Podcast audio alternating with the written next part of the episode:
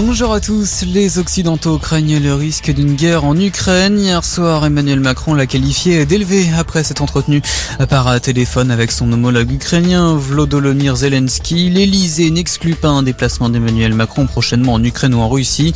Le président français doit s'entretenir à 11h ce matin par téléphone avec Vladimir Poutine. Notez que le Quai d'Orsay recommande aux ressortissants français de quitter le pays sauf en cas de motif impérieux. Hier, deux soldats ukrainiens ont été tués sur la ligne de front à l'est de l'Ukraine les séparatistes pro-russes. Également dans l'actualité, une marche blanche à Saint-Laurent de la Salanque dans les Pyrénées-Orientales ce matin. Elle débutera à 10h pour rendre hommage aux victimes de l'explosion puis de l'incendie d'un immeuble il y a une semaine. Huit personnes y avaient perdu la vie. L'origine du drame est encore indéterminée. L'amélioration sur le front du Covid-19, le nombre de nouvelles hospitalisations en France est divisé par deux en 24 heures selon les derniers chiffres hier soir de Santé publique France. 28 600 patients sont actuellement hospitalisés pour euh, coronavirus. Ah, du côté des contaminations, la baisse se confirme également. Les laboratoires ont enregistré euh, près de 76 000 cas positifs sur 24 heures.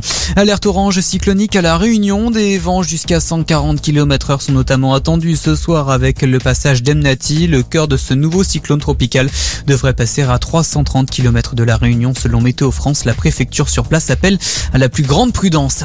Club de fin aujourd'hui pour les Jeux Olympiques d'hiver de Pékin. La dernière médaille a été décernée ce matin à la Finlande en finale de hockey. Elle a battu les Russes 2 à 1. La cérémonie de clôture se déroulera tout à l'heure à 13h dans le nid olympique. La France devrait repartir avec 14 médailles au total.